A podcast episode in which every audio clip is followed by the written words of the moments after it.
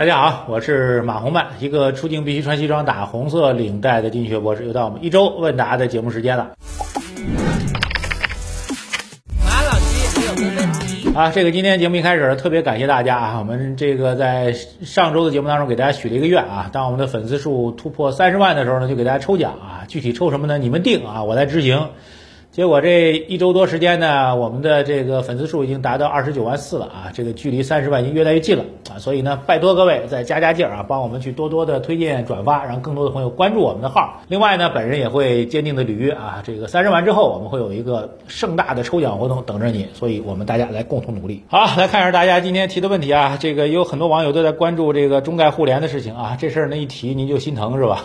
肉疼啊！如果觉得中概互联这事儿一提到这四字儿你就肉疼的话，数字一滚动起来啊！让我跟您一起来疼。网友平平凡凡小考拉他说：“马老师，阿里进入到美国预摘牌名单了啊，请问中概五零是否还值得持有？感觉有点慌，想跑路了。”第二个叫做 ZEPKID 一，他说：“马老师你好，我想请问一下，目前纳斯达克指数呢正在由熊转牛，但是中概股呢却被外资抛弃，持续大跌，走势分化。那么这个说明什么问题呢？如果这些中概股把重心放到港股去交易，对他们的股价是利好还是利空呢？请马马老师解答，谢谢，爱你啊，我也爱你。”还有网友叫做李佳阿伟，他说：“马老师。”港股都跌成这样，没钱补仓了。想问一下，港股估值这么低的情况下，中概互联要不要换成直接与恒生指数相关的 ETF？我考虑中概互联，毕竟受到政策影响比较大啊。首先来讲阿里这事儿，阿里的上周五的股票价格大跌百分之十一啊，直接带动了整个中概板块。本周一开始也出现了一定的调整啊，原因呢就是这个万恶的这个预摘牌制度啊，已经很多公司在里面了，好像一百多家了吧。最近又加了，嗯，包括阿里在那几家公司预摘牌这事儿呢，我们之前节目当中给你讲过，稍微给您回顾一下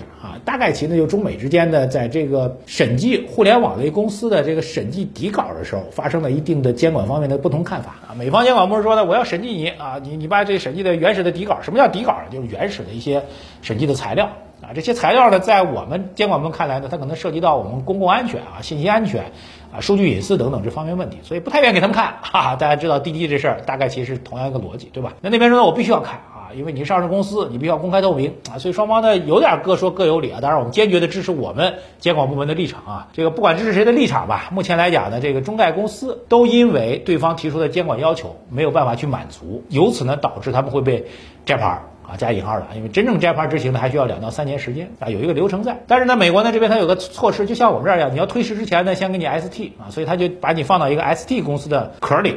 啊，就是我们讲的预摘牌制度，预就是准备的意思，对吧？勿谓言之不预，哈哈，把这个预摘牌制度建立起来了。这个预摘牌制度呢，最早呢，其实我们看一下对股票的影响呢。早期一家公司被放到预摘牌呢，价格会跌得很猛。但其实呢，在阿里之前这段时间当中，很多公司被放到预摘牌名单当中去呢，股价已经没什么反馈，就大家疲了。反正你要预摘牌，对吧？两三年之后的事儿，这中间问题或者解决了，或者我自己享受折了，或者我干脆退市了，对吧？谁怕谁呢？互怕互呢，对吧？但这次呢，阿里的被放到预摘牌呢，股票价格大跌。那其实背后除了这个所谓预摘牌这事儿之外呢，关于阿里还有一些其他的传闻，我们稍微透露一点点方向。啊，就是可能跟蚂蚁金服未来的市场地位有关啊，有这样一些传闻。当然，既然是传闻，我就不讲了啊，您自己去琢磨。所以实际上这些因素放在一起，阿里的股票价格跌得比较猛啊。这是把这件事情本身背景给你讲清楚。那阿里因为在中概当中占的权重是最大的，所以整个的这个指数就跌得很厉害啊。这是一个基本逻辑。那这个逻辑搞清楚之后呢，其实要给大家的看法就关于中概公司，关于中概公司的投资，我们的态度没有任何变化。因为价值投资的基本逻辑呢，就三个要点。第一个点，你能不能判断出你投资的这个标的和品种它的估值是明显偏低的？我觉得对于中概公司来说，毋庸置疑是明显偏低的。你看看阿里跟腾讯的市盈率都多少了？各位自己把它的市盈率倍数打在公屏上，你自己去看看它的市盈率倍数是多少。有人说阿里跟腾讯这些互联网公司将来就是公用事业公司了，我告诉你。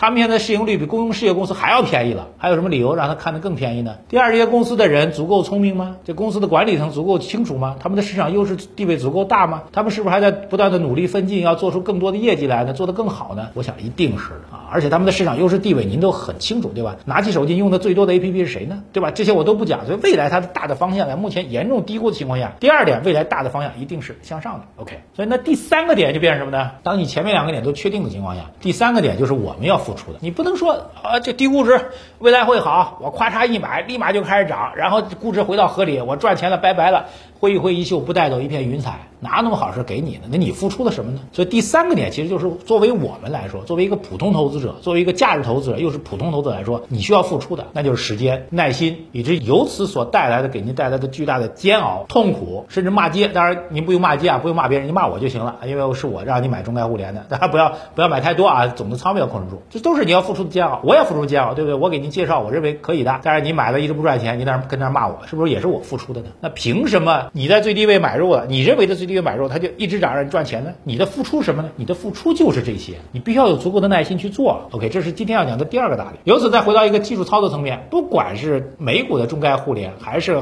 香港的恒生的科技指数，大体上如果差不太多的话，变化不大。而且很重要点提醒你，中概互联的 ETF，它的具体的投资投资品种已经大量的从美股变到港股当中来了啊。比如阿里现在已经是用的阿里在香港上市交易的股份了，所以你在美国那边摘不摘牌，理论上来讲已经对它影响不大了，对吧？所以这三个点放在这儿，我觉得您如果对这三个点认可的话，您可以继续提问。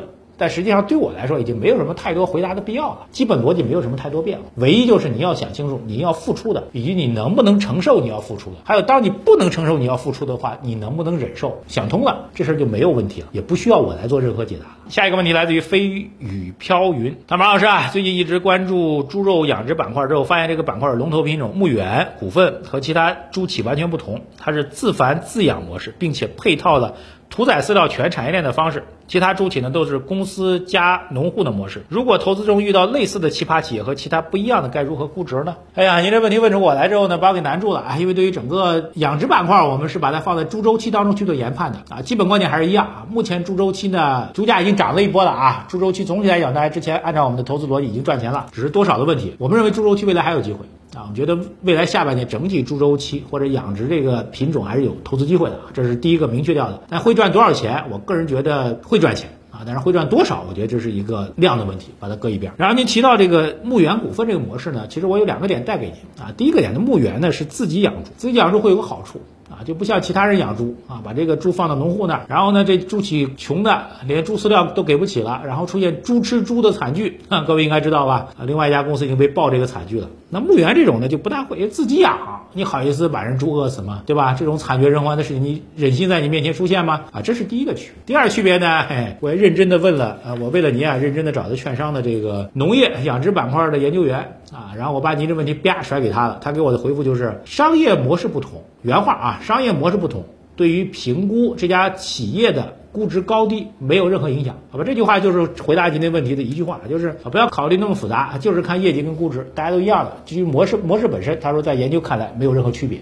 明确回答你啊！好，下一位网友叫做索西莫啊，他问了一堆。他说，目前的减碳运动实际上是增加了能源成本，减少了社会总供给。货币方面，目前主要是经济债务过高。虽然目前美国加息凶猛，然而距离下一次降息抑制衰退也更近了。我国财政空间还很大，应对危机时继续精准提供流动性。国际供应链方面，各国贫富差距空前绝后，国际争端会越来越多。因此，未来的五年当中，大宗商品的牛市可能不会停止。可以做这样的判断吗？我的判断是这样的啊，这个。大宗商品总体来讲处于相对高位的位置，应该是一个大概率事件，就出现严重的回调还是比较难的啊。就原因就像您说的，我们本来期待的呃新能源能够比较快速的替代这个传统能源啊，煤啊、石油啊都不要用了，但是发现的不行啊，所以煤和石油、天然气的需求反而在提振，甚至成为了稳定能源供给安全的一个重要的推动因素。所以呢，它的需求在增加，这也是就去年为什么中国会出现拉闸限电的问题啊，这是需求端的一块。第二块呢，就是从去年年底开始的。大宗商品，特别能源类大宗商品价格的上涨呢，主要推动因素呢，其实跟俄乌冲突是有关系的。意料之外的战争，其实加剧了大家的能源恐慌，或者加剧大家对能源安全的关注，由此导致了价格处于相对比较高的位置。第三个，你还判断什么？美国将来会降息啊，或者我们国家的这边刺激流动性啊等等？我觉得这个不太重要啊。那么最重要一点，我觉得对于商品来说，它是一个非常典型的周期行业。周期行业特点一定会涨过头或者跌过头。我个人认为，认为涨到这个位置，如果能继续保持横盘震荡，已经算不错的。出现回调也是概率很大的。所以呢，从这一点上来讲，作为投资来讲，你要认真的算一下你的所谓叫做胜率和赔率。简单来讲，买在这个位置再继续追高大宗商品，你的赔率并不高，就你投一块钱能赚多少钱的概率在下降。胜率呢，胜率有一些，但胜率也不大。所以当胜率不大，赔率也不高的情况下，我认为此时此刻再把它作为一个重点的投资方向，意义不是很大。如果万一美国经济出现衰退的话，它未来的调整幅度会非常非常大啊。再比如，万一俄乌之间的战争突然结束了，